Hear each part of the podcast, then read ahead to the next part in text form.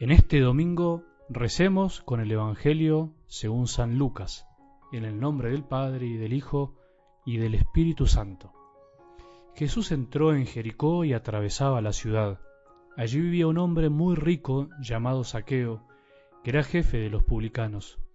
Él quería ver quién era Jesús, pero no podía a causa de la multitud, porque era de baja estatura. Entonces se adelantó y subió a un sicómoro para poder verlo, porque iba a pasar por allí. Al llegar a ese lugar Jesús miró hacia arriba y le dijo, Saqueo, baja pronto, porque hoy tengo que alojarme en tu casa.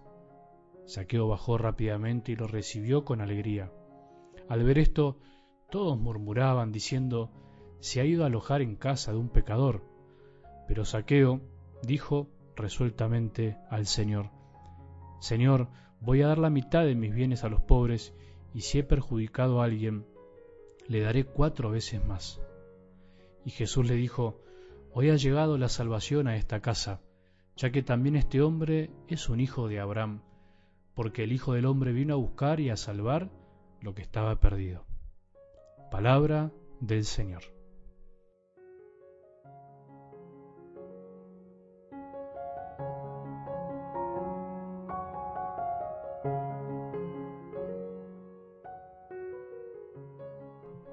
Qué buen domingo para hacer el esfuerzo e imaginar con los ojos del corazón que somos saqueo por un instante.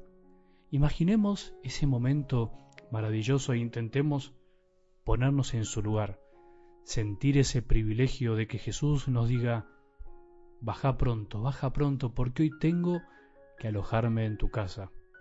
Baja de ese arbolito, ese que te hace sentirte más que los demás, Hoy quiero alojarme en tu corazón.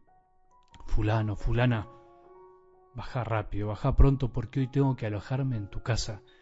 Qué maravilla, qué lindo momento, qué lindo debe haber sido sentir que Jesús le diga eso a Saqueo, que nos diga eso al corazón a todos en medio de una multitud. Qué privilegio. Jesús no fue a comer a la casa de todos los hombres de ese tiempo, no le daba el tiempo, fue a la casa de algunos de algunos privilegiados. Eligió, pero no por discriminar, como se dice ahora, eligió para enseñarnos cuál era su misión en este mundo y para que también nosotros aprendamos a elegir. Lo hizo para enseñarnos que Él vino a buscar y salvar lo que estaba perdido.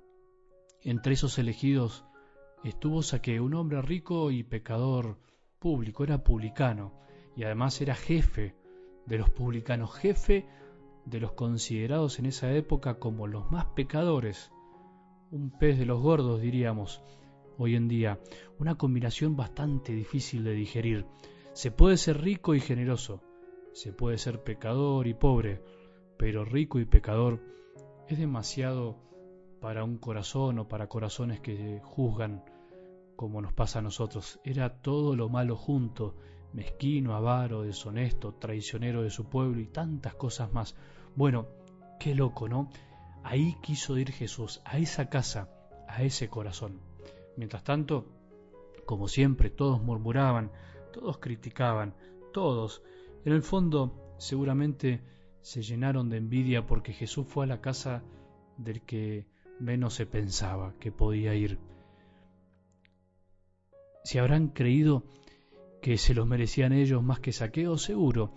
El hombre puede ser tan, pero tan soberbio, vos y yo, que a veces nos creemos con el derecho de decirle a Dios qué es lo que tiene que hacer, quién se merece o no la salvación, a qué casa debe o no entrar. Gracias a Dios, a Jesús, no le importa nada de eso. Se metió igual, se mete en la casa, corazón del que quiere, del que más lo necesita. Pero volvamos algo del Evangelio de hoy al principio, a la imagen. Imaginemos que Jesús anda pasando por ahí y se nos autoinvita a nuestra casa, se nos mete en nuestro corazón queriendo quedarse para siempre.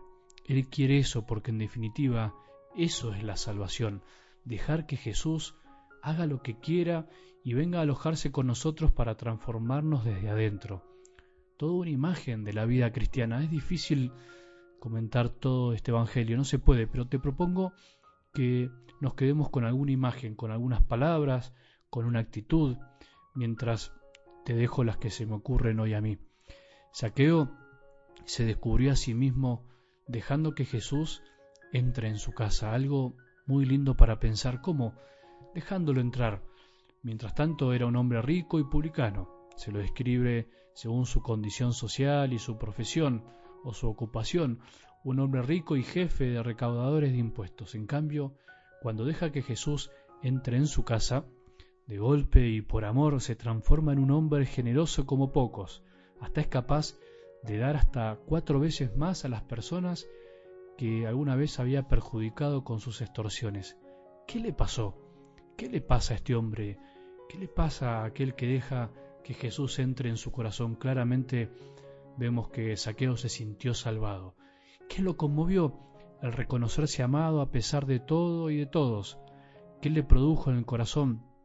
Deseos de hacer lo mismo, salvar a otros con amor, dando algo de sí. La salvación se le metió en el corazón y le tocó el bolsillo. La salvación, si no toca el bolsillo, si no redunda en generosidad, es barniz, nada más, no es completa. Y justamente no porque el dinero sea importante, sino porque los otros son importantes. Por eso Jesús termina diciendo, hoy ha llegado la salvación a esta casa, porque su visita no fue de protocolo, su visita hizo conmover a Saqueo, lo cambió para siempre. Ser salvado es sentirse amado por Dios Padre más allá de nuestros pecados y de lo que digan los demás de nosotros.